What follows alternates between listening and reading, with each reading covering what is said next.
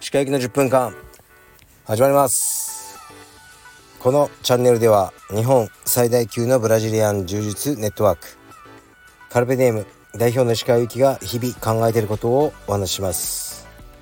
はい皆さんこんにちは。いかがお過ごしでしょうか。本日は12月の2日土曜日です。ここ数日収録をやってなかったですね。最近毎日できてないですね。えー、っとね珍しくちょっと忙しいんですよね。仕事とまあプライベートというかいろいろありまして忙しくてねラジオをやってないかったんですけど、えー、ここ数日何やってたかな。とにかくね仕事をしてましたねいろいろ。仕事をしたり何やってたんだろう。人と会ったりミーティングしたり。そんな感じですね。そんなエキサイティングなことは何もありません。あと息子をレスリングに連れて行ったりですね。で今日は息子のレスリングの大会でした。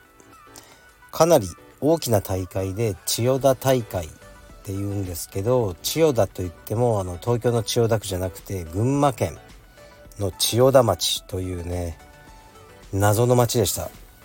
今日は朝の4時半に起きてえー、っとねそこ行って遠いんですよね結構。群馬館林の近くなのかな。高速で行って家族で。で、えー、朝の7時ね前に着いて会場の場所取りっていうのがあるんですね。で座れなくなっちゃうんですよ。もうその椅子に。人が多いから。だから朝7時から前から並んで会場に入り9時半から試合でしたね。すごい疲れました。で息子は1回戦は相手が、えー、来ない。ていうか、まあ、危険かな、まあ、風邪かなんかひいてたでしょうかというわけで不戦勝になり2回戦目はえー、っとまあ勝ってたんですけど途中でね相手の子があの怪我しちゃってうちの息子が抑え込んでる時に、まあ、それをねこう逃げようとしてなんか肩をひねっちゃったんですかね。ということで途中で、えー、危険になりましたね。で次が準々決勝となりこれ勝てばねメダルあのー、ね確定だったんですけど強かったです相手が、うん、今日優勝した子に当たってもうかなりやられましたね。完膚なきまでに。なんとか頑張って最後テクニカルフォール負けはしないで9-0あのー、だったんですけどうーん、まあ、よく頑張ってたなと思いましたね。でも実力の差がまあありすぎましたね。おそらく2年生じゃないかなと思いますね。まだまだ全くうーん勝てる感じがしない子でしたね。で まあクラブ全体で見るとやっぱ勝つべき子が勝つっていう感じでうんあと勝ってましたね強い。子がでもう夜もう帰ってきたら結構遅かったです。もうほんと疲れますねこの大会行くのっていうのは。運転も込みで。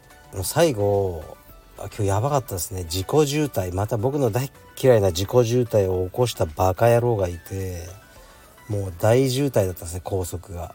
本当にバカ野郎ですよね。もうしょうもねえ。なんか車がしょうもねえ事故を起こしてたんですよ。でなんだおねやろうと思いながらすごい長い時間運転して帰ってきてでまあ僕の車安全あの装置みたいなやつんですね。安全装置っていうかありますよね。車間を取る。そういうのをつけてたんですけどそれなかったらあの僕が事故を起こしてましたね。アラームが鳴って慌ててブレーキ踏んだんですけど寝てましたね。あのまあ大丈夫です。ぶつかんないようにできてるんで大丈夫。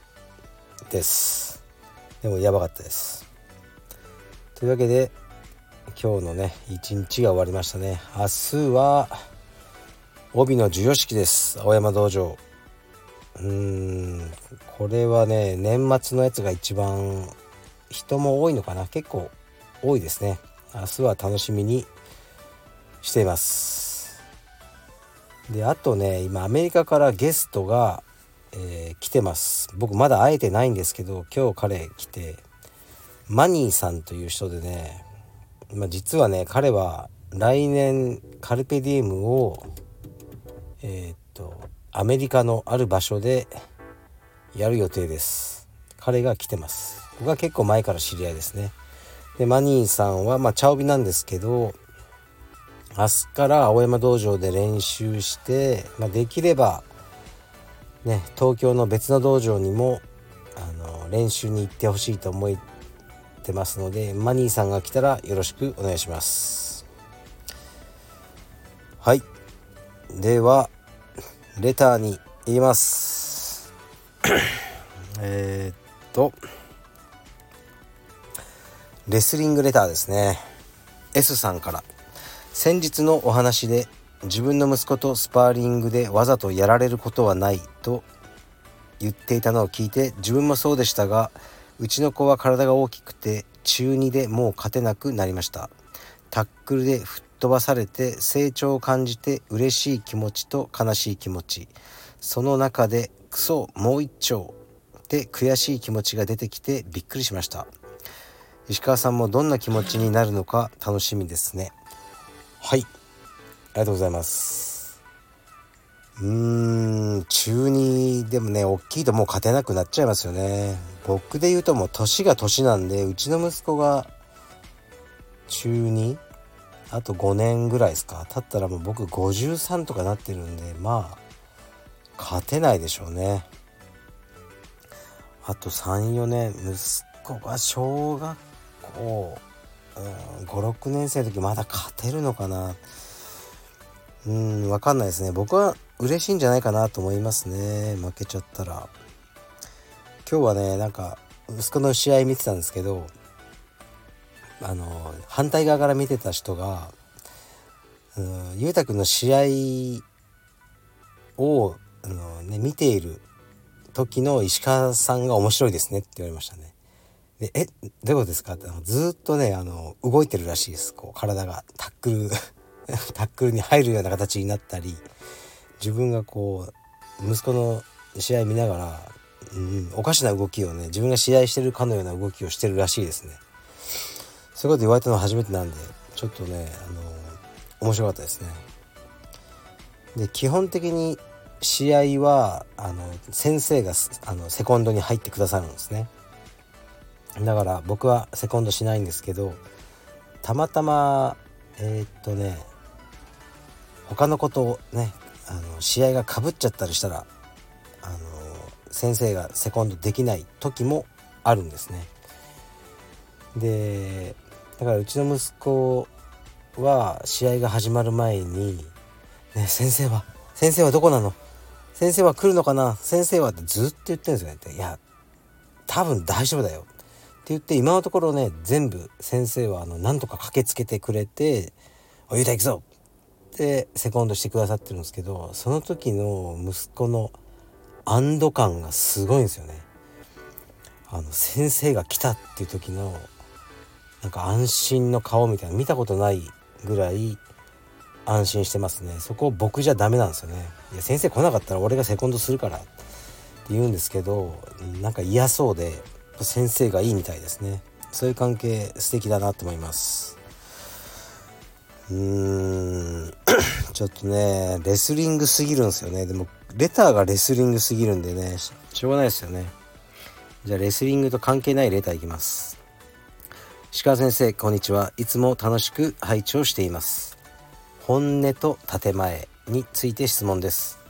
企業のトップの発言などコンプラ厳しい昨今では誰も本音を話さなくなりました。しかし実際の世の中はルッキズムや差別があるし仕事はそんなに単純ではないし甘くありません。今後はネットや表向きの発言を真に受けず現場で体験して本質を見ることが大事になってくると思います。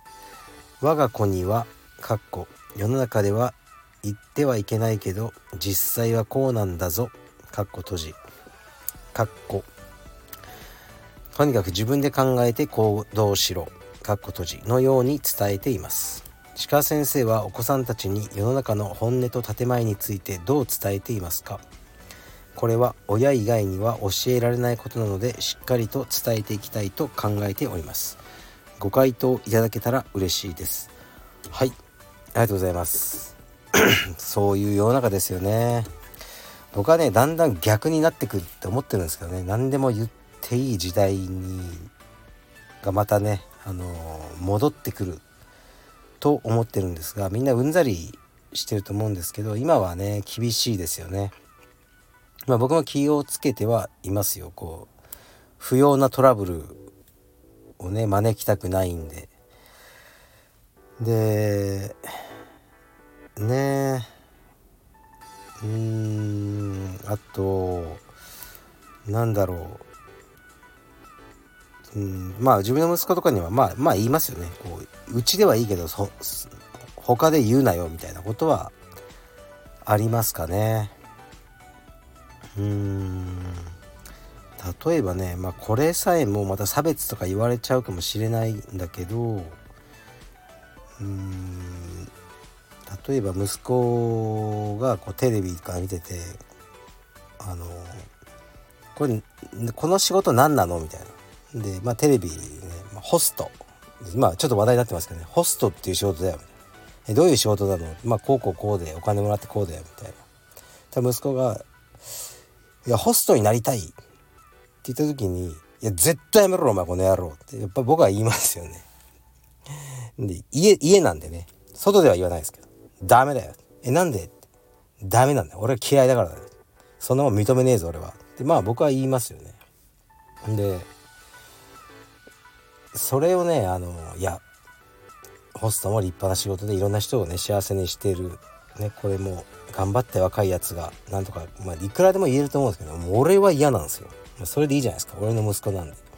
それぐらいは、あのね、言うし、このラジオでも言おうと思ってますが、まあ、立場が立場になったらこの発言さえもうね言えなくなっちゃうってことですよねあの一部上場企業のね社長とかだったら僕がここだけ切り取られてねなんか、うん、無理やり株価落とされるとかありえますけどまあねそういう立場じゃないんで言いたいことはこの程度は言おうと思いますね。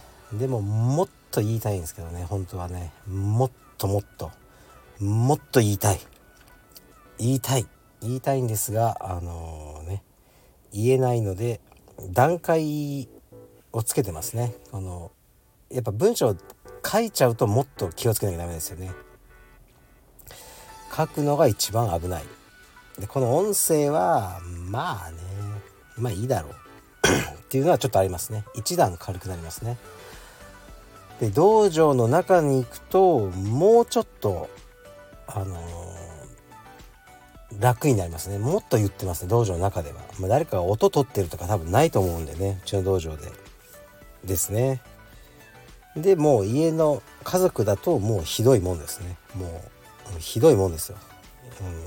うん、うん、バカこの野郎とかふざけんじゃねえブスとかずっと言ってますね。でもそのね段階であのみんな使い分けてそのねグラデーションでやっていけばいいんじゃないかなと思います。うーんもうねほんとね意味ないんですよね。なんかこのコンプラ厳しすぎとかねそうルッキズムとかもそうですよね。もう見ればわかるだろうと。あるじゃないですか。でもどう考えても顔で選んでるだろうこの仕事って。ルッキズムとかがうんだこれが批判がどんどん増えていくとまあもうあれも危ないでしょうね。あのミス青学とかああいうのも。ミス青学とかもう顔だけじゃないですか。